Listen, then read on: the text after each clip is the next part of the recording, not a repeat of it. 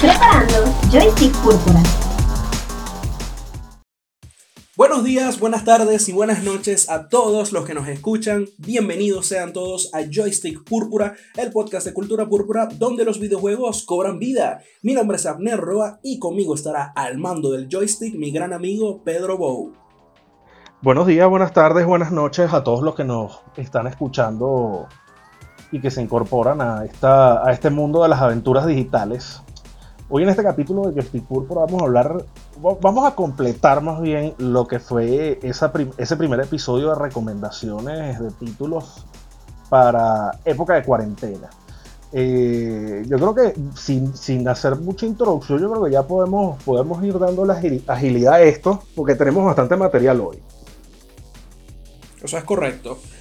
Bueno, pero antes de empezar, recuerden que además de escucharnos vía Spotify, eh, Google Podcast, Apple Podcast y por supuesto Anchor, que es la plataforma que nos aloja, también van a poder tener cada episodio de Joystick Púrpura en nuestro canal de YouTube Cultura Púrpura. Esto será una semana después de ser publicado cada audio. Y así, sin preámbulos adicionales, presionemos Start y comencemos esta aventura.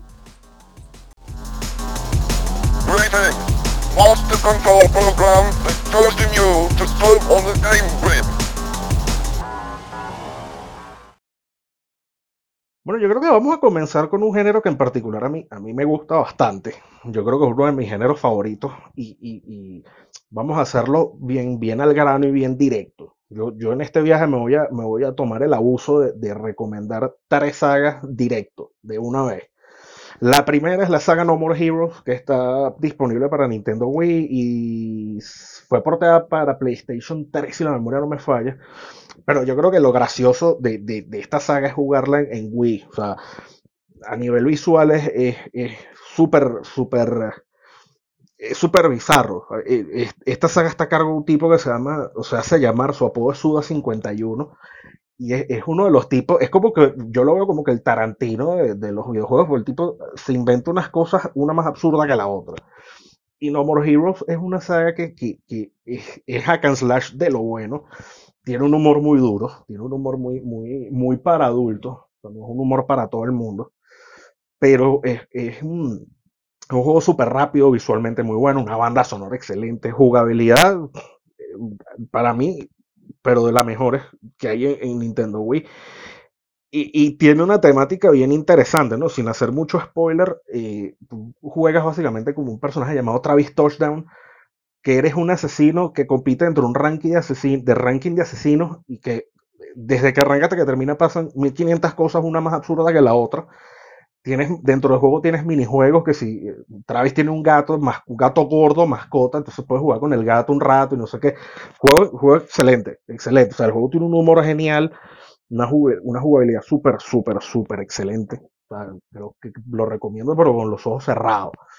Y me voy directo a otra saga que hace poco se convirtió en una de mis sagas favoritas. Yo la tenía como una deuda pendiente.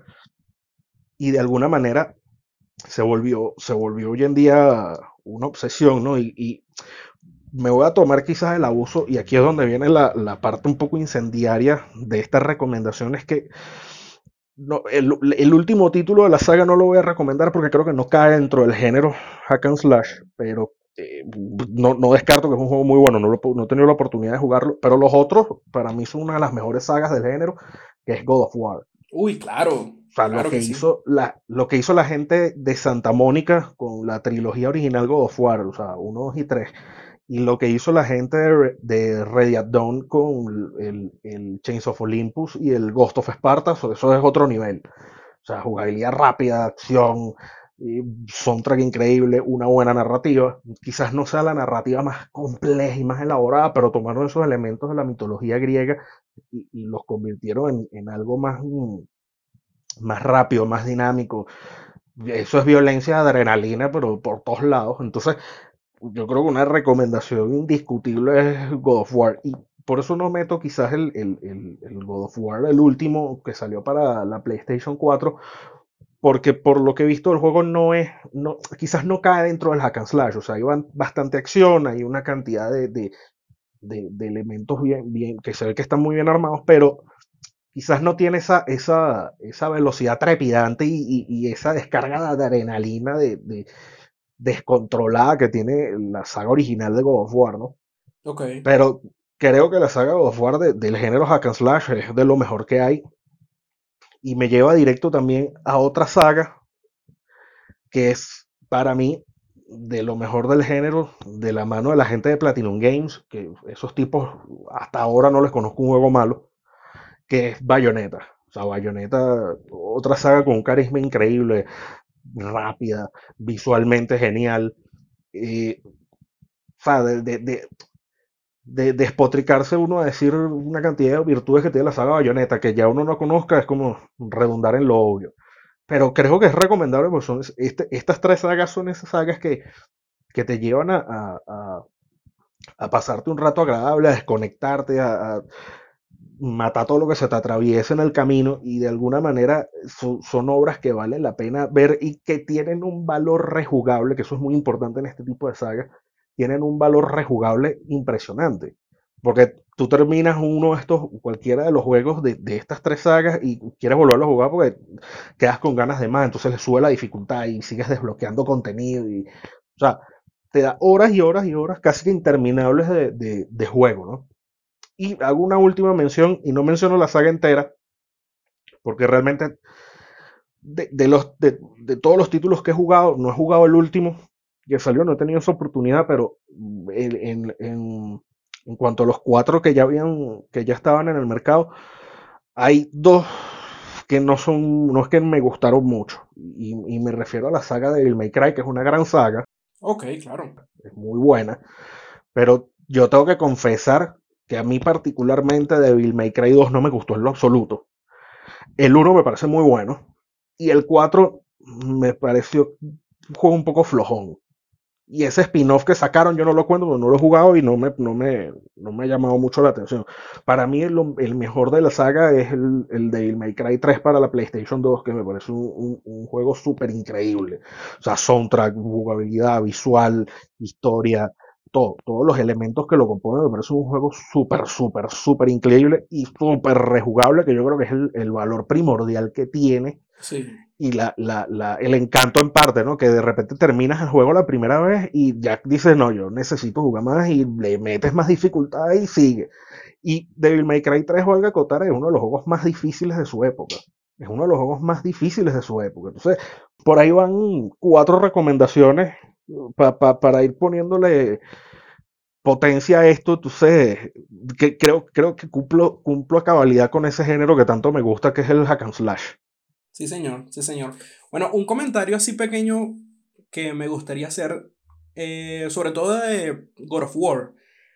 En la entrega pasada, en el episodio pasado, estuvimos hablando de cómo Prince of Persia viene siendo ese abuelo ese predecesor espiritual, y bueno, yo creo que un poquito más allá de espiritual también, de Assassin's Creed. Pero realmente también yo creo que lo vendría siendo de God of War, porque hay muchísimos elementos que comparten ambas sagas, hablando en este caso de esta trilogía inicial de, de Prince of Persia cuando estuvimos hablando, investigando para, digamos, crear toda esta lista de juegos, de, recomendaciones, que vimos videos y sobre todo al momento de hacer el video para, para YouTube de este primer episodio, tú te das cuenta de todas esas similitudes que hay entre, digamos, similitudes en, en, elementos de juego, en la forma de mover el personaje, en la forma de moverte a través del escenario, en la forma incluso de pelear con los enemigos, salvaguardando, por supuesto, las distancias em, de, cada, de cada saga, de sus particularidades, vamos a decirlo así. Pero hay muchísimos elementos muy parecidos que yo diría que también aportan para que Prince of Persia sea también abuelo no solamente de Assassin's Creed, sino de God of War, que es una saga que, bueno, ya obviamente todos conocemos, todos hemos, no todos nos hemos enamorado de ella desde, eso, desde esos tres primeros juegos. Y con Devil May Cry me pasa que siempre que me hablan de Devil May Cry, yo siempre me acuerdo es del anime, más que del juego, que por supuesto son buenísimos, no, no hay que negarlo, pero siempre me acuerdo primero, lo primero que se me viene a la mente es el anime, que por cierto, tiene un soundtrack increíble. ¿Ok? Pero bueno, esa, esa era... Sí, ese soundtrack es genial. Eso es una genialidad de soundtrack. Sí, sí. Me, me acuerdo que yo me lo descargué por allí, esto te estoy hablando hace años. Eh, después que lo vi, yo quedé tan obsesionado con ese soundtrack que yo busqué, lo busqué, lo busqué y lo, por fin lo pude, lo pude descargar y eso estuvo en mi teléfono por meses, meses, ¿ok? Pero bueno, ese era ese pequeño comentario que quería hacer sobre estas, sobre estas sagas. Ah, Bueno, me faltó hablar un poquito sobre Bayonetta, pero a mí me da risa porque siempre que se nombra Bayonetta, lo primero que se te viene a la mente es la personaje. La personaje. O sea, te imaginas a Bayonetta y el humor, ese humor también adulto que tiene, muy, muy japonés. Sí, es muy, es muy japonés y, claro, eh, tú, tú planteas al personaje de Bayonetta como ese personaje, eh, eh, quizás se sale del estándar, no, no es tan común incluso hoy en día que haya una, una mujer protagonista en un juego y más una mujer como Bayonetta, o sea, con esa personalidad tan explosiva, tan, tan, tan salida del molde, Sí. que o sea, no, no encaja en ningún molde, entonces tienes un personaje con un carisma increíble. Y, y tomo, haciendo un, un- un punto y aparte, yo tomo mucho lo que tú dices de, de- de- de esa influencia de, juegos como Prince of Persia, sobre todo la trilogía de las arenas del tiempo, con, con sagas como God of War, como incluso No More Heroes, Bayonetta, Devil May Cry, etc. Y quizás el elemento, particularmente el elemento que yo veo como una I es como, como tú buscas desplazar la cámara, ¿no? A nivel, a nivel técnico, quizás lo más destacable, claro, eh, en Prince of Persia tú tienes la, el foco más en la exploración que en el combate. El combate, si bien juega una parte primordial en el, en el, en el, en el desarrollo del juego, porque en la medida que tú vas subiendo las habilidades de, de, de Kratos, en el caso de God of War, te van saliendo enemigos un poco más difíciles, más difíciles, y vas a ir, vas a ir adaptando esa jugabilidad. Exacto. Pero de alguna manera yo veo más, ve- veo esa, esa influencia técnica en el sentido de cómo, cómo se va desplazando la cámara en el entorno del escenario, que tienes una panorámica muy buena del escenario, pero no tienes la libertad de mover la cámara. Quizás tú no, en juegos como God of War, tú no juegas tanto con el entorno, cosa que sí sucede en Prince of Persia. Tú juegas más con el entorno, la, la, cómo trepas una pared, si, cualquier cosa en Prince of Persia es una palanca que puedes mover.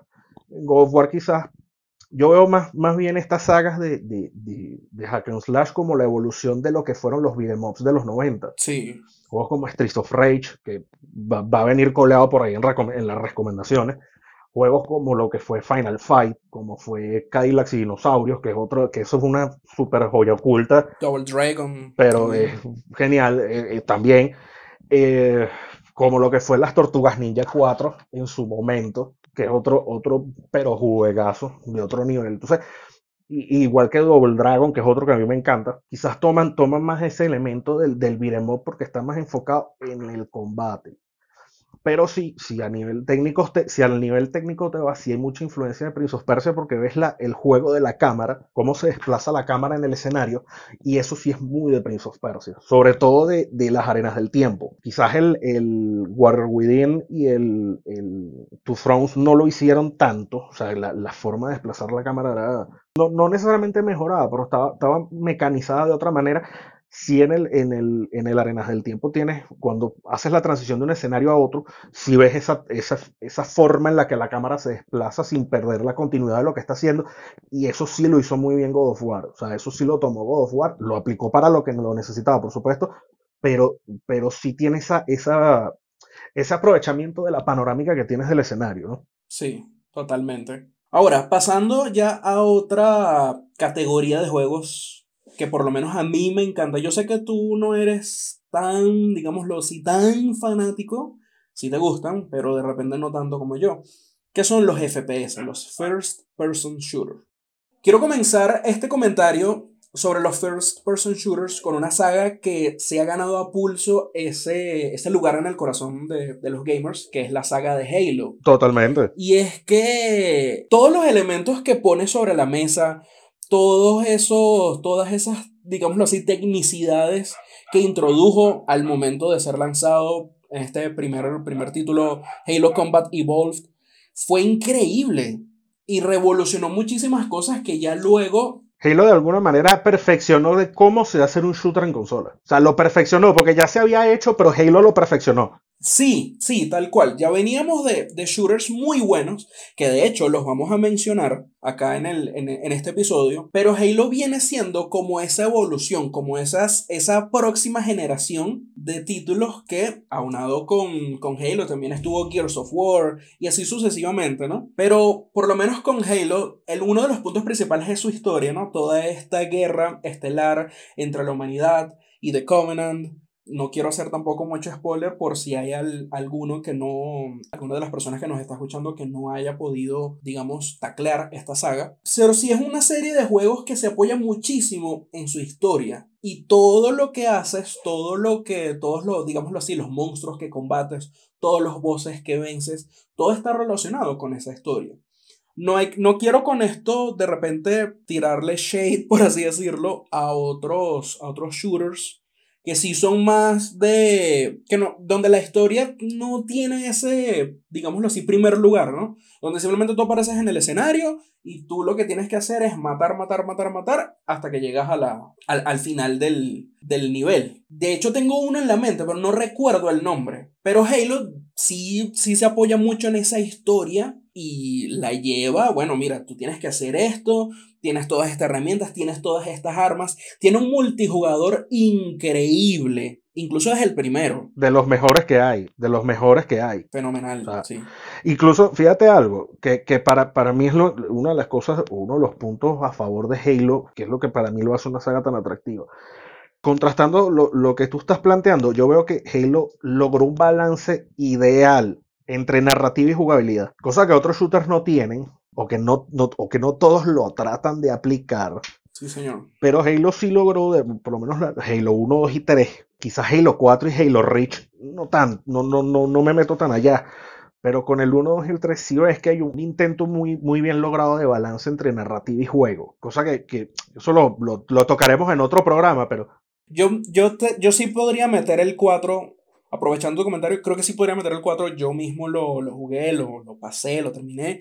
Y sí comparte esos elementos, de repente no tan, no tan épicos como en, como en estas tres primeras entregas. Sí, exacto. Pero sí es un buen, sí es un muy buen título. Y sí se apoya bastante en, en esto que estás diciendo. Entonces, de, de, de, alguna manera como que ellos, ellos pudieron lograr el encuadre ideal entre narrativa y jugabilidad, cosa que no todos los juegos y, y, hoy en día pasa, y yo creo que eso lo vamos a dedicar un programa más adelante, que es ese, ese quizás ese desbalance que hay, que, que descuidas un poco la jugabilidad porque quieres meterte en una super historia como si fuera una película de Hollywood y no sé qué.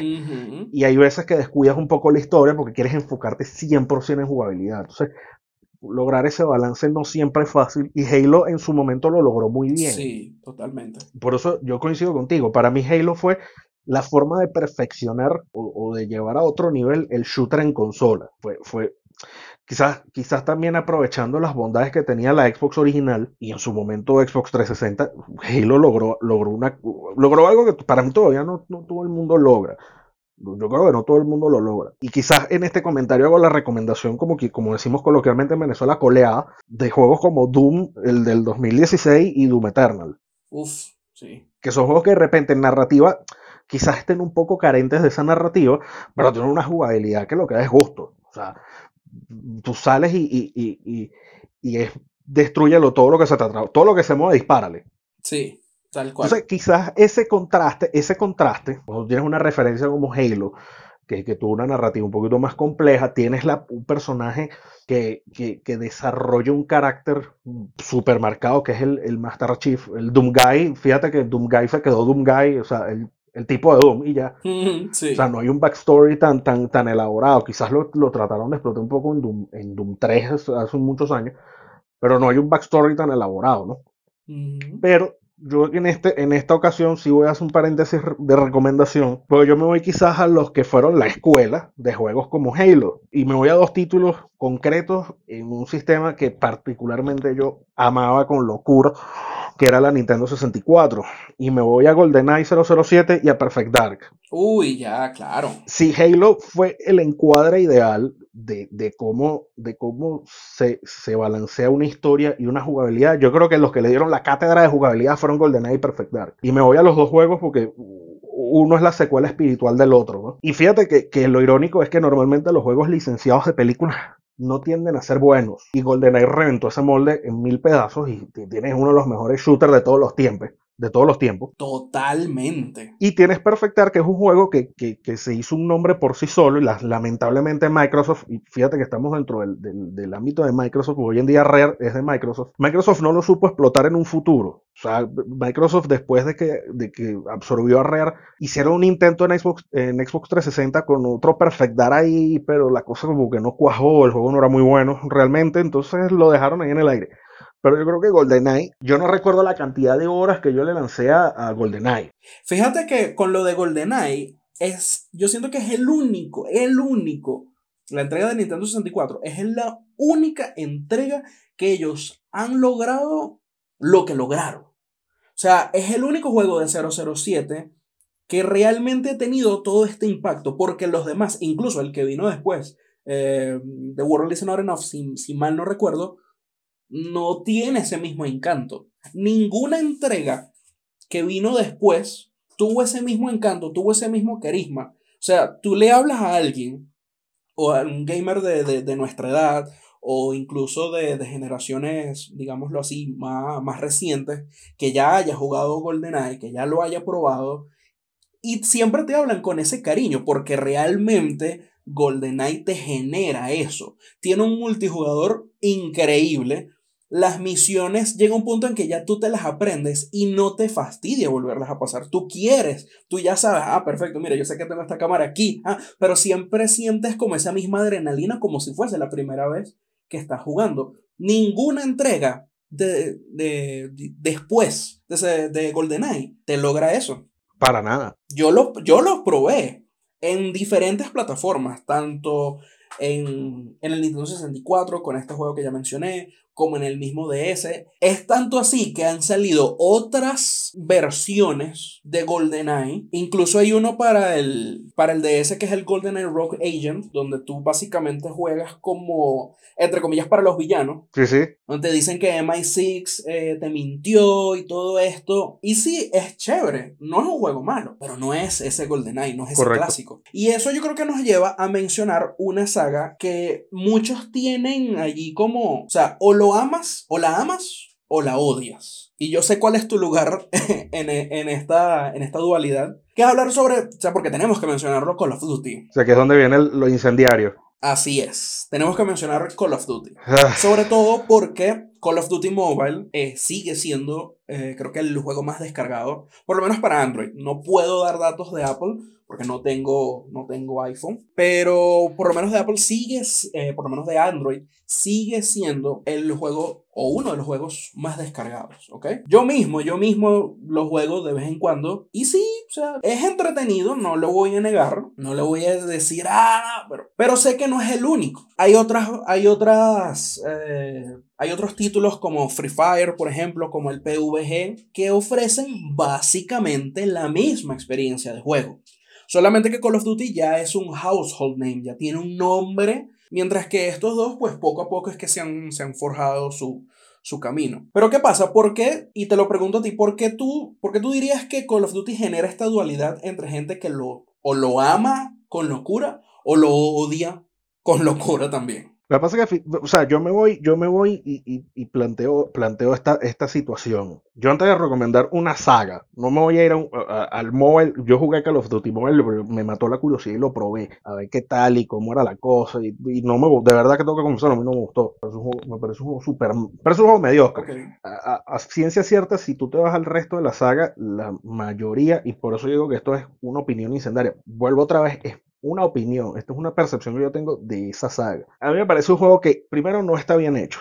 O sea, no, no es un juego que tenga cariño, que tenga esa, como lo de repente lo tuvo Halo en su momento, o como lo tuvo GoldenEye en su momento, o muchos otros first person shooter, como fue Quake en su momento, o Quake 2, Sí. o como lo fue Turok, etcétera. O sea, e- es, un juego que, que quiere buscar ese realismo y no lo logra, quieres buscar esa, esa masificación y la lograste porque metías Call of Duty hasta en la sopa. Entonces, para mí es un juego que está hecho sin ganas, que está hecho por vender y ya, que es un juego que está, yo no digo que no, que tiene que vender, un juego para que sea exitoso se tiene que vender y tiene que la idea es que tenga buenas ventas. Pero estás repitiendo una fórmula, es vender, o sea, te vendo lo que sea, básicamente te vendo lo que sea que se llame Call of Duty. Sí, obvio. Entonces, de alguna manera, te, te retrotraes al principio de la saga. Y sí, hubo Call of Duty que eran muy buenos. Ejemplo, Call of Duty World at War, que era Call of Duty 4, muy bueno. No, ese es el 5. Es el 5. El 4 viene siendo el, el Modern, Modern Warfare. Exacto, Modern Warfare es el 4, el World at War fue World War y ya. Pero tienes esos dos, tienes el Black Sí. Ops 1 que fue muy bueno, pero más allá de que tengas 3 o 4, o sea, de ahí en adelante, dices todos son iguales. Cosa que, y vuelvo, vuelvo y repito, que, que ese es el debate que yo veo mucho en redes sociales y, y en su momento también le vamos a dedicar un programa a ese tema. Es ese contraste que hay cuando, cuando tú le dices a alguien, no, a mí no me gusta Call of Duty porque básicamente es lo mismo. Realmente sí es lo mismo. Y te dicen, bueno, pero te gusta Mario y Mario tiene 35 años siendo lo mismo. Sí, pero Mario tiene 35 años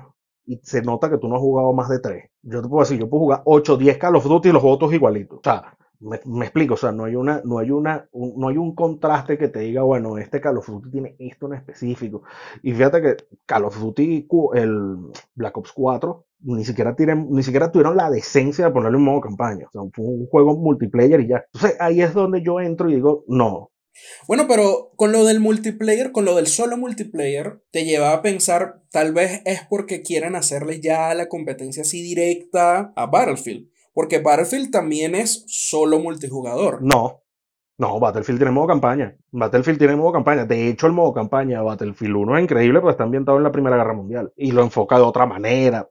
No, no, sí, de los primeros, de los primeros sí, pero me refiero a las últimas entregas. Bueno, la- uno de los últimos Battlefield se llama Battlefield 1, es ambientado en la Primera Guerra Mundial y la- el modo campaña es increíble. Y Mm, de hecho, ese fue uno de los juegos más jugados en- a, ni- a nivel de multijugador en Xbox One. Pero ¿qué pasa? Que cuando tú contrastas, si es por elementos multiplayer y Call of Duty quiere competir, tú no puedes competir contra, contra Fortnite. O sea, tú no vas a competir contra Fortnite nunca, eso es mentira. De alguna manera, hay una cantidad de juegos impresionantes que son muy superiores a Call of Duty. O sea, si a mí me piden una recomendación, y ahorita que estamos en esta temática de recomendaciones en, en cuarentena, yo no recomiendo Call of Duty. Al que le guste, perfecto. Eso está súper bien. Yo no, yo no lo juego.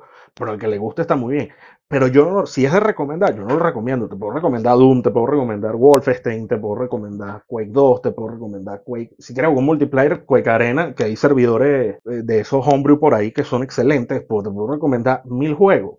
Pero yo no me voy a recomendar, yo no te recomendaría Call of Duty, particular, gusto particular. Es como cuando hablan de, y abro, abro un mínimo paréntesis aquí para seguir con las recomendaciones, cuando hablan de juegos deportivos. Yo no recomiendo FIFA. ¿Qué juego de deportes sí recomendarías? Yo recomiendo pocos juegos de deporte. Yo no soy amante de los juegos de deporte. Y más que todos juegos de deporte muy viejos, que fueron los juegos de deporte quizás con los que yo crecí en algún momento, que eran, por ejemplo, All Star Baseball 2000 de Acclaim, bueno, de la extinta Acclaim, eh, Madden, que era muy bueno, de fútbol americano, era genial. Estaba NHL Breakaway, también de Acclaim, que era de hockey. Tenías de béisbol, otro de béisbol que estaba por ahí, era el Triple Play, que era muy bueno. Para la PlayStation era genial, pero un juego de béisbol. Me acuerdo del Ken Griffey Jr. para Nintendo 64 también. También, muy bueno. Entonces, cuando, cuando tú ves ese contraste, y, aquí es donde yo voy a saltar a la siguiente recomendación aprovechando el género. Cuando tú me planteas, yo hace no mucho tiempo le, le agarré mucho cariño, pues, pude recuperar mi PlayStation 2. Y tenía, recuerdo cuando lo compré tenía una torre de juegos y había como 8 Call of Duty, uno era un mod del otro y un mod del otro y un mod del otro y un mod del otro y yo descarté todo eso. Pero entre esos juegos había uno que se llamaba Black, que juegazos. O sea, eso es un shooter que por lo menos lo veo de, de que viene de la escuela de, de, lo que fue GoldenEye, de lo que fue Perfect Dark, con una jugabilidad súper más refinada. Tiene mucho del encanto del Black Ops, de Black Ops en el entendido que la narrativa te habla de misiones oscuras, de no sé qué, que si un secuestro, que tú, los militares, la cosa. Muy bueno, o sea, la verdad que fue un juego increíble. Black fue un juego genial, genial, genial. Y está disponible para PlayStation 2, Xbox y PC la que de repente empecé por ahí lo pueden conseguir o, o, si tienen oportunidad de conseguirlo en PlayStation 2 o Xbox. Yo soy partidario de que no, no, no, lo de, no hay desperdicio. O sea, ese juego no tiene desperdicio por ningún lado. Es un juego excelente, excelente, excelente, excelente. Bueno, ¿te parece si tocamos otra categoría? Pero adelante. Quiero comenzar esta otra, esta próxima categoría hablando sobre los juegos de estrategia en tiempo real. Ahora, en específico, quiero mencionar tres. Dos son bastante clásicos y uno es un juego que es relativamente nuevo, al menos en comparación con los otros dos. Estoy hablando de Age of Empires 2, con su expansión de Conquerors Estoy hablando de Command and Conquer Red Alert 2. Estoy hablando de juegos clásicos, ¿ok? Clásicos. Y, y esos son clásicos en C mayúscula. Sí, señor. El Red Alert 2 con su expansión Yuri's Revenge y el más, la entrega más reciente de esta categoría que vendría siendo el Rise of Nations, ¿ok? Para los que no conozcan los juegos de estrategia en tiempo real, imagínense que tienes un tablero de ajedrez, por así decirlo, donde tú vas a ir moviendo pues cada ficha para conseguir ganar. En este caso, estamos hablando de que ves el mundo eh, desde una, vamos a decirlo así, vista de águila y controlas cada personaje que ves en pantalla, al menos de tu equipo. Y bueno, tienes, por lo menos en Age of Empires 2, tienes una, varias campañas basadas en, por supuesto, nuestra historia universal, ¿ok? Tienes a personajes como Juana de Arco, tienes a personajes como Genghis Khan y sigues a cada uno, le sigues a cada uno su campaña, ¿ok? Entonces en esto controlas, por supuesto, unidades militares, controlas unidades civiles, a las unidades civiles los pones a construir, a los otros los pones a pelear y tienes que, tal cual como su nombre eh, lo dice, tener o crear una estrategia para tú ganar, para tú vencer a tu enemigo. Estos dos, eh, bueno, de hecho los tres, los tres títulos tienen su parte de multiplayer muy bien desarrollada. Creo que de hecho de Age of Empires 2, bueno, ya han salido múltiples remasterizaciones. De hecho hace poco creo que fue que salió la última. Pero un juego tan clásico que la gente lo sigue jugando y la gente sigue compitiendo con Age of Empires 2. De hecho, pueden conseguir videos. Es que es un juego súper adictivo, además. Sí, sí, totalmente. Pueden conseguir videos en YouTube de gente todavía sacándole el jugo a toda esta experiencia de Age of Empires 2. Aparte, quiero también, así como tú lo hiciste, meter una recomendación colada que es el Age of Mythology. Este juego a mí me fascinó, me enamoró por completo y distaba un poco, aunque digamos las características de juego eran muy parecidas al ser, por supuesto, también juego de estrategia en tiempo real, compartía mucho eh, de, esa, de esa estrategia, de esa forma, de, de esa jugabilidad con su predecesor, el, el Age of Empires 2, pero iba mucho más allá porque ya la historia era basada en la mitología griega y tenías una gran campaña, no mini campaña, sino una campaña ya bastante larga con un personaje, digámoslo así, ficticio, pero rodeado de esa, bueno, es que si hablamos de mitología griega, ajá, pero me refiero a que un personaje que digamos no, no aparece, no forma parte de esa mitología que nosotros conocemos, pero que sí se rodea con personajes como por ejemplo Agamenón, ¿ok? Está basado, tienes ahí la, la, guerra de Troya, tienes ahí muchos, tienes ahí mucha, mucha, mucha mitología que explorar. Y eso a mí me encantó, yo lo jugué cuando tenía, que te digo yo, 12, 13 años y me fascinó. Entonces, esas serían mis recomendaciones para esta, para esta categoría. El Command Conquer, que se me olvidó mencionarlo, en este caso el Red Alert 2. Command Conquer tiene como varias mini sagas, ¿no? Pero en este caso yo quisiera recomendar. Sí, son varias, son varias eh, como que seguidillas. Totalmente. Y en este caso yo quisiera recomendar el Red Alert 2 porque fue el juego con el que yo me enamoré de Command Conquer. Este tiene esa, esa particularidad de que tienes las escenas en live action, por así decirlo, con actores reales. De hecho, yo reconocí a uno de los, uno de los actores por ser parte de Twin Peaks. Y yo, hey, mira, este es el mismo tipo. cierto. Entonces, tiene, tienes, ese, tienes esa, ese elemento de estrategia, pero ya netamente militar. ¿Ok? Ya las campañas son netamente objetivos militares. Tienes que, bueno, mira, estamos en guerra con, con Rusia, en guerra nuclear con Rusia. Entonces, aquí tenemos que ver cómo, cómo, cómo hacemos. Para mí, esos tres, yo, yo siempre, siempre he tenido un amor incondicional y, y, casi obsesivo que hasta el sol de hoy lo juego. De hecho, una de estas noches me, me, quedé escuchando música toda la noche y pasé como hasta las 3 de la mañana jugando Age of Empires 2. Yo creo que lo que logra Age of Empires 2 como juego de estrategia en tiempo real, aún, aún el mismo Age of Empires 3 no lo logró. Es muy bueno, pero no lo hizo. De verdad, el 3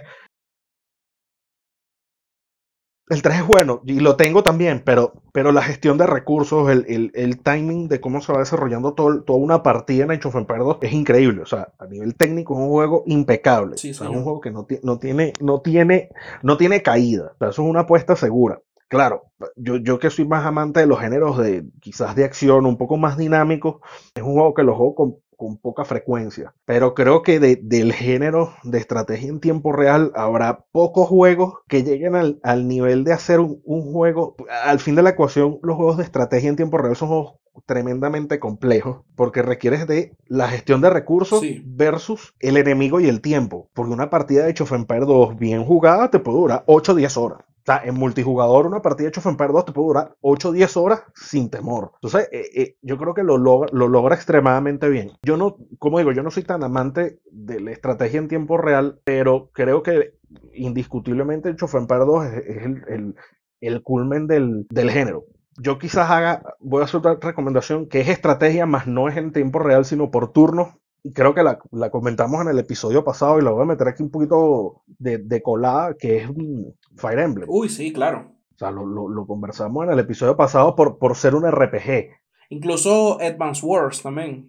Y Advance Wars también, correcto. Fíjate que comparten mecánicas con la diferencia de que en Advance Wars tú, util- tú utilizas una cantidad más grande de unidades militares. En, en, en Fire Emblem tú usas una unidad para un combate específico y es un combate por turno. Exacto. Pero el nivel estratégico de ambos juegos es, es increíble y también una partida te puede durar horas. Pero yo ahorita sí me voy a uno de los géneros que también me gustan. Yo, yo soy muy de, este tipo de juegos. Ese, ese corazón de arcade de los 90, eso no muere. Me voy a ir con dos, tres sagas. Bueno, dos sagas y un, un título específico a las que les tengo mucho, no solamente cariño, sino que me parecen obras maestras, amén de que hay otras tantas más. La primera que voy a mencionar, me voy a un título, uno o dos títulos específicos, porque creo que fueron los que más me marcaron en su época, que fueron Mortal Kombat eh, 3 Ultimate y Trilogy. O sea, me parecen unos pero increíblemente buenos. Lo que había hecho Mortal Kombat 1 y Mortal Kombat 2, Mortal Kombat 3 y Trilogy lo llevó a otro nivel. Y le hago, le hago un tributo y le hago un reconocimiento importante al reboot,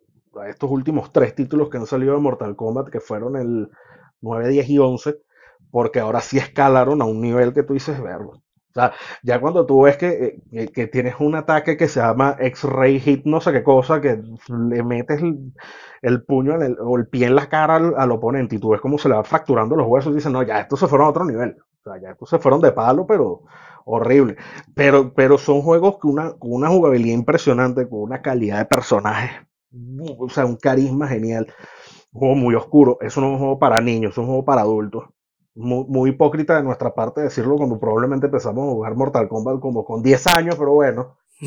sí, totalmente. Pero yo, yo le tengo un cariño impresionante a, a- a- sobre todo a Mortal Kombat 3 Ultimate y Trilogy. O sea, son, son, son juegos que, que, les- que los recuerdo con mucho cariño, tanto así que me atrevo a tomarme el abuso de hacer una recomendación adicional dentro de la recomendación, que es, yo hace, y lo cuento como anécdota, yo hace unos, unos dos años estuve buscando, pues quería volver a, a- a- tener la experiencia de jugar Mortal Kombat, como, como lo jugué en Super Nintendo en su momento, o en arcade, no sé qué, y me topé con- por casualidad, porque yo no sabía que ese juego existía, que para la Nintendo 10 hay un port de Mortal Kombat 3 Ultimate, Ok.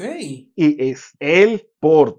De hecho, tan buen port es que el juego tiene un error, error entre comillas, que el juego no tiene opción para modificar la dificultad y viene la dificultad más alta que tenía la máquina de arcade. Y el juego es, pero difícil, difícil no, lo siguiente, pero es genial. O sea, el juego se juega súper fluido, no tiene caídas, no tiene rel- relantes, no se pone lento, no nada. O sea, el juego corre en la, en la Nintendo 10 por una perfección impresionante. Eso es una recomendación ahí dentro de la saga Mortal Kombat. Para los que tengan Nintendo 10, impelable. O sea, Mortal Kombat 3 Ultimate para 10 es genial. Otro, otro que voy a recomendar en este caso va a ser un solo título, porque los que vinieron después no me gustaron realmente. O sea, lo tengo que confesar. Que es eh, Marvel vs. Capcom 2. Los tengo en mi top 5 mejores juegos de pelea de todos los tiempos.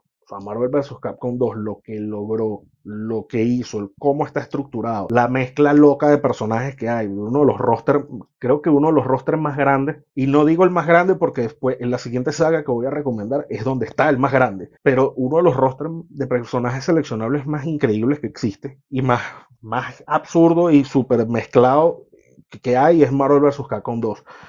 El primer Marvel vs. Capcom me pareció muy bueno. De hecho, de los mejores juegos de pelea también que yo he jugado jamás. Pero creo que el 2 lo perfeccionó todo. De alguna manera, Marvel vs. Capcom 2 fue, fue llevar lo que nosotros soñábamos o que nosotros soñábamos y no, sabíamos que necesitábamos, lo llevó a otro nivel, que era mezclar valga la redundancia, Marvel y Capcom. Y te puedes armar unos equipos que no tenían pies ni cabeza, porque no tenían pies ni cabeza, y pasar la de horas jugando hasta que se te cayeran los ojos. O sea, yo creo que, creo que, y, lo otro era que estaba disponible prácticamente en todos los sistemas de su época, o sea, Xbox, PlayStation 2, Sega Dreamcast, PC, arcade, o sea, ¿qué más quiere? Entonces, creo que uno de los grandes juegos, y yo en la PlayStation 2 le estoy dando de horas a ese juego como no tiene una idea. Y, y todo el que me escuche, si tiene forma de conseguir ese juego, de verdad que los vale. O sea, eso son horas, horas de entretenimiento y diversión, pero mega garantizadas. Tú mencionaste que había un, un juego que tiene la mayor cantidad de personajes para escoger. Y yo quiero saber cuál es. Es Super Smash, ¿cierto? Sí, sí, es Super Smash Bros. Ultimate en, en Nintendo Switch, que es una... eh, Yo recomiendo siempre la saga completa. Y me da, y me da curiosidad porque sé que hay gente, sé que hay personas que dicen que Super Smash no es un juego de pelea. Y yo como, "Mm, pero obviamente sí lo es. Smash es un juego de peleas que te plantea otra cosa. O sea, no es el, el clásico arcade de toda la vida que es uno versus uno, te quito la barra de vida y se acabó. Y te gané o perdí o lo que sea. No, Smash, Smash te plantea otra cosa. Exacto. Sí, mete esta, toda esta mecánica distinta con, con porcentajes donde hay ya varios, varios personajes en, en Correcto. pantalla. Y, y, y no solo eso, sino también los elementos en, en el escenario. O el mismo escenario también era, era muchas veces un arma. A ver, te plantea algo que es distinto. O sea, a mí no me interesa, por ejemplo, en, un juego de combate de peleas arcade de toda la vida, era quién le quitaba la barra de vida primero al otro. Y muchos, muchos de estos juegos, salvo excepciones contadas, por ejemplo, el mismo Mortal Kombat, Street Fighter, Tekken, que Tekken es otra recomendación importante, Tekken 3 sobre todo, pero ese tipo de juegos te llevaban a, a buscar la manera más rápida y eficiente de tú quitarle la barra de vida a tu oponente. Ujú, Sí. Smash no. A mí que me interesa de Smash, que sí, tú tengas una estrategia, pero es ver quién saca del escenario al oponente una determinada cantidad de veces. Una partida de Smash te puede cambiar, pero en un giro. Y yo, yo recomiendo Smash es porque hay un planteamiento tan distinto. claro, ya después de tantos años nos acostumbramos a jugar Smash y a disfrutar de Smash, pero te plantea algo tan distinto a lo que ya conocíamos de juegos de pelea, o por lo menos en su momento fue así, que ya, ya tú no puedes imaginarte un juego, un juego o sea, tú no puedes imaginar que alguien trate de hacer algo parecido a Smash, que los hay, y no tuvieron el resultado. Y yo pongo el ejemplo, vuelvo con otra op- opinión incendiaria. Bueno, y está el esfuerzo de PlayStation. Eh, sí, pero fue un juego, fue un juego que no tuvo carisma, que no tuvo, no tuvo No, exacto, para nada. O sea, un intento totalmente fallido. total. Y que yo, yo no digo que no haya gente que le gusta, habrá gente que le guste mucho el PlayStation All Star Battle Royale, además que le pusieron un nombre más largo que la Biblia. sí. Pero a lo, a lo que me refiero, yo no digo que haya gente que no le gusta, habrá gente que le gusta y eso está muy bien, pero hay que reconocer que es un juego que no, no, no tiene el cariño o no tiene esa, esa, ese carisma que tuvo Smash. Tanto así, tanto así, que cuando sale Super Smash Bros. para 3DS y Wii U, se anuncian los personajes DLC y cuando te anuncian que viene Cloud Strife, todo el mundo pegó el grito en el cielo, yo el primero. Totalmente, claro. O sea, que tú tengas un personaje icónico de la primera PlayStation como Cloud, partiéndose la madre a trompadas con otro personaje como Link, que eso lo soñamos todos desde que, desde que el mundo es mundo y desde que conocemos este mundillo. Ujú. O sea, que tú lo tengas hecho realidad en 3DS y en Wii U, tú dices, no, ya, o sea, que no hay nada que hacer. O sea, Sony con este juego particular, retírate, viejo, porque no tienes chance. Y vuelvo y repito, habrá quien le guste el PlayStation All Star Battle Royale. Yo no digo que no, pero fue un intento súper fallido. Incluso una de las franquicias que yo más he amado toda mi vida es las Tortugas Ninja. Yo crecí con las Tortugas Ninja y, y- y- y han sido años al sol de hoy me siguen encantando con sus altas y sus bajas, por supuesto. Y para, recuerdo que para Nintendo Wii salió, que lo tengo, por cierto, salió un juego que se llama eh, T- TMNT Smash Up, que la mecánica jugable es tal cual la de Smash. Y yo dije, bueno, es de las tortugas ninja y tal, y lo jugué y el juego es muy malo. Visualmente está bien, la- las mecánicas jugables no están mal, no sé qué, pero el juego es malo. O sea, el juego es malo. No es, sigue siendo un juego de pelea, no es un party game. Entonces, que, que de repente se, se tenga esa, esa visión que eso lo vamos a hablar en otro programa. O sea, nosotros aquí estamos, aparte de recomendar, estamos haciendo preview de varios programas que vienen, porque van a venir temas incendiarios bien duros. O sea, se hace esa discriminación, no, porque Smash es un party game, eso no lo tomes, no lo puedes tomar como un juego de pelea serio. ¿Por qué? No, pues es un juego para niños. No, eso no es un juego, primero que no es un juego para niños. O sea, Party Game tienes Mario Party, ya. Ese es el juego de, de, de fiestas por excelencia. Ese es el juego Party Game por excelencia. Y la saga, tú- tú- Aprovecho de hacer la recomendación de una vez, pues.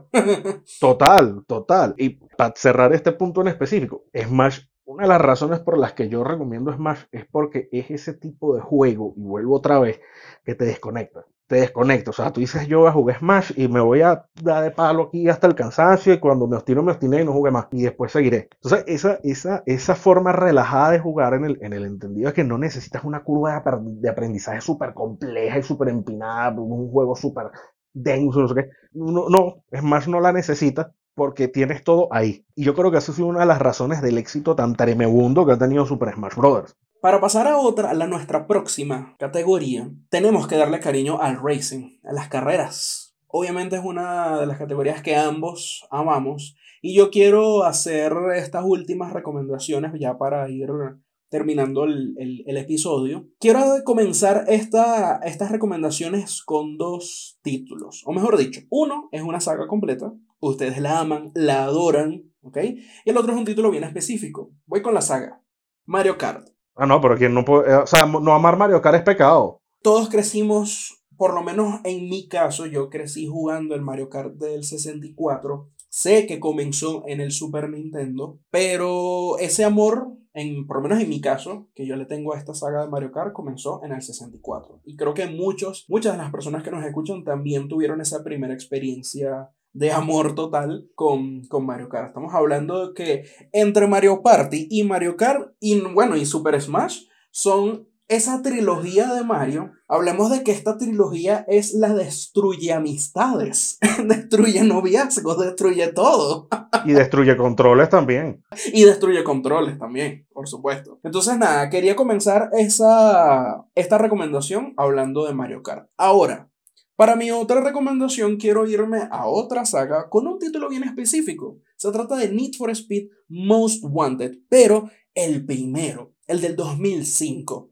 ese título realmente ¡mua! una belleza total, total. Need for Speed sigue sacando títulos eh, al, al- al sol de hoy, pero yo creo que al menos en, conmigo no han tenido ese mismo encanto que sí lo tuvo con Most Wanted. Y ojo, no es que es el único juego de todos los títulos de, de Need for Speed que amo, por supuesto. Yo en los 90 crecí con, con Hot Pursuit, Que es de los mejores. ¿ok? Con el, con el Lamborghini Diablo.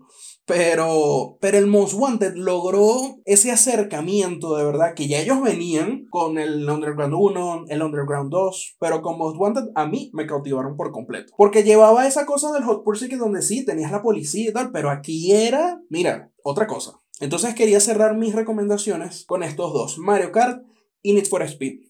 Yo voy a un, paréntesis muy pequeño aquí, y es que al género, al género de carreras, al género de conducción, no se le está dando, quizás hoy en día no se le está dando el- el- el- la importancia que merece. Es uno de los géneros más importantes de la industria. Haciendo este, continuando este mínimo paréntesis pa- pa- para ir cerrando las recomendaciones y vamos a hacer un, un- un- un inciso final con unas menciones honoríficas por ahí que tenemos bien interesantes. Yo creo que, que- que el género de, de conducción no se le está dando cariño. Y aquí es donde entro con mi primera recomendación, que es el, el, el Forza Horizon 4 para Xbox One y PC. Eso es arcade, pero del, del bueno. O sea, así es como se hace un juego de carreras, así es como se hace un juego de conducción. Mu- Muy, muy, muy, muy a pesar de, de que viene después de una decepción como lo fue Gran Turismo Sport, que fue un juego que fue súper insípido. Y ya le dedicaremos un programa al género conducción. Esto, este también, estas recomendaciones también son de alguna forma para que, para que nuestros oyentes vean no solamente los gustos que tenemos, sino que esto va a ser un- un- una serie de programas de opinión de, de, qué ve- de cómo vemos nosotros esto, ¿no? De, de los videojuegos. Sí, por favor.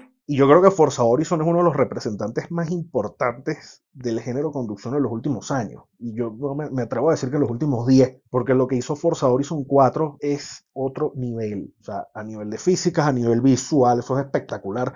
Soundtrack genial, la jugabilidad es impecable. O sea, es reunir, reunir todos esos elementos que, que hicieron los juegos de conducción arcade en su momento y traerlos a- de una forma súper pulida. Pero también tenemos que ver de dónde vienen este, este tipo de juegos como Forza Horizon. Y viene particularmente uno de los juegos que a mí más me marcó y los voy a recomendar los dos porque uno está disponible en la eShop de Nintendo 3DS, se los recomiendo antes de que lo quiten, y el otro está para Xbox, PlayStation 2 y PSP, que es la saga Outrun, que, que ahí es donde mi corazón ceguero empieza a gritar, y es porque Outrun logró de alguna forma, quizás no perfeccionar, pero sentar las bases de lo que era el género conducción arcade. O sea, no el de simulación, el de simulación es otra cosa. La simulación es algo muy distinto, pero el arcade, sobre todo, por ejemplo, Root 2006, el Coast to Coast, a mí me un juego genial. De hecho, lo tengo en el PSP ahorita y me lo estoy gozando, no tengo una idea. Y otro que, que, que, quizás viene un, un, poco en paralelo por, por la época en la que salió, aunque este, este que voy a mencionar es un poquito anterior, es Crazy Taxi. Crazy Taxi fue la genialidad en pasta por un juego con un carisma pero impresionante, un soundtrack genial, se jugaba genial. Sí. Y yo recuerdo las colas que se hacían en, en, los arcades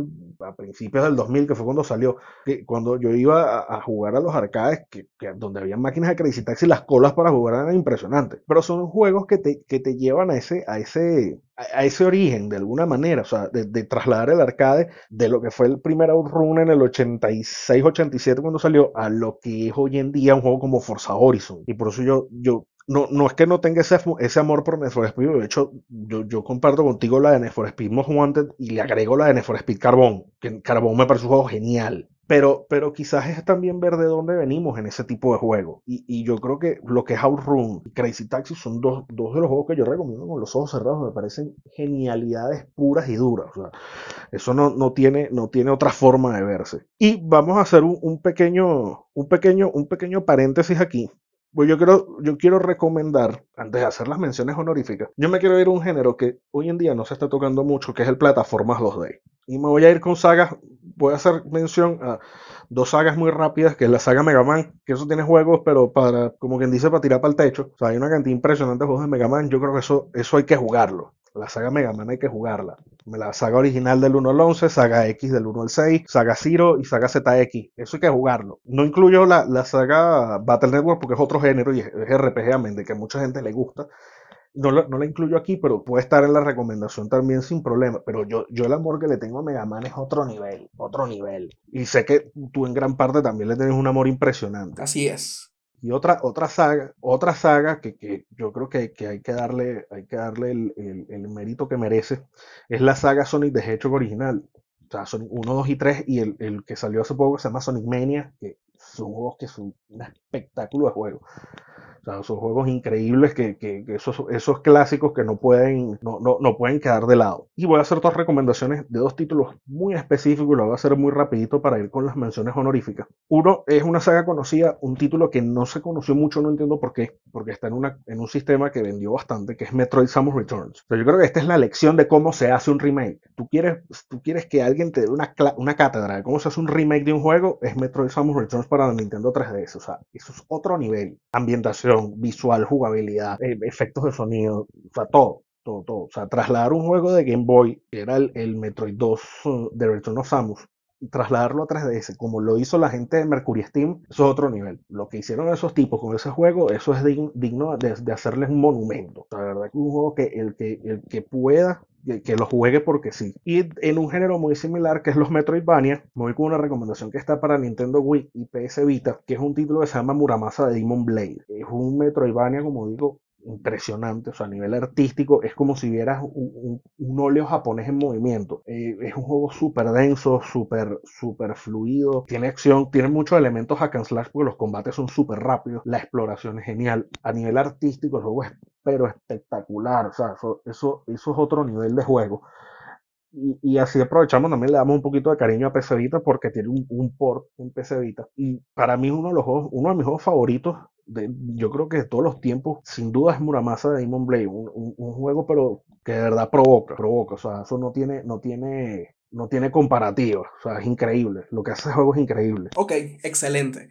Bueno, ya estamos finalizando este episodio y no queremos despedirnos sin antes hacer estas menciones honoríficas que hemos mencionado desde el principio. Ojo con esto, solo vamos a mencionar los juegos, ya ustedes se encargarán de, de, buscar cada uno y por qué los estamos recomendando. Aprovecho también de mencionar que si hay algún juego que nosotros no hayamos mencionado, sea un clásico, sea muy reciente o in between, como decimos, o, entre, o entre esos dos, o una joya eh, pueden hacerlo a través de los comentarios tanto en nuestras redes sociales o en YouTube, ¿ok?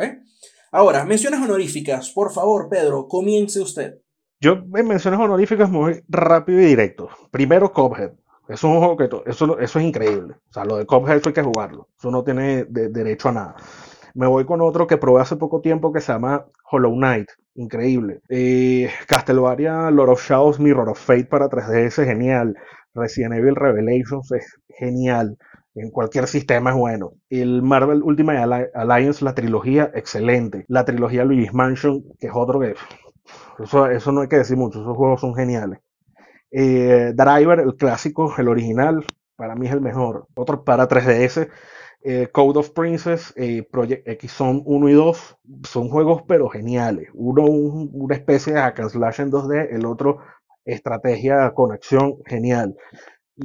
Indiscutiblemente no podemos pasar por alto sin, sin, derecho a pataleo la saga Metal Gear Solid. O sea, hay que, para mí, eso hay que jugarlo sí o sí. Sobre todo Metal Gear Solid 3, que para mí es uno de los mejores. Y Azure Striker, Azure Striker Gumball, un tributo genial a Mega Man, Super Paper Mario, Terraria, y yo por último, y, dejando mucha gente por fuera, recomiendo un clasicazo que es Edward Game. Uy, claro, siendo clásico, verdad que sí. Ok, mis recomendaciones van a ser las siguientes. Comenzando en PC, StarCraft 1 y 2.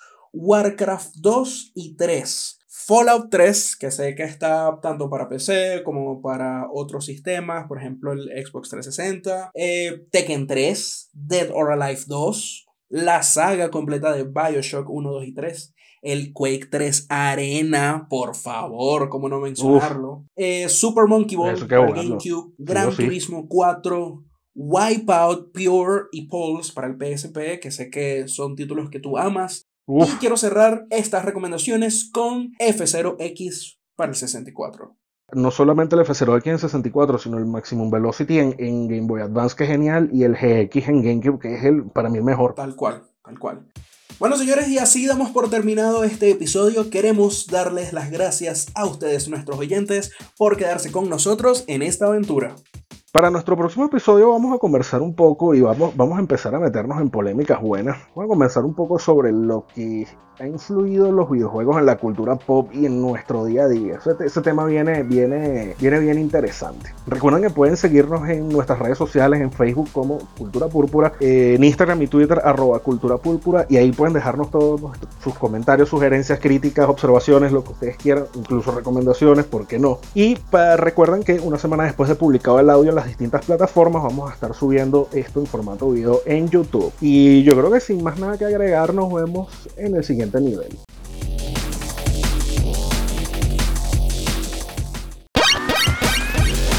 Fin de la partida. Pero la princesa está en otro castillo. Rescátala en la próxima entrega de Joystick Púrpura.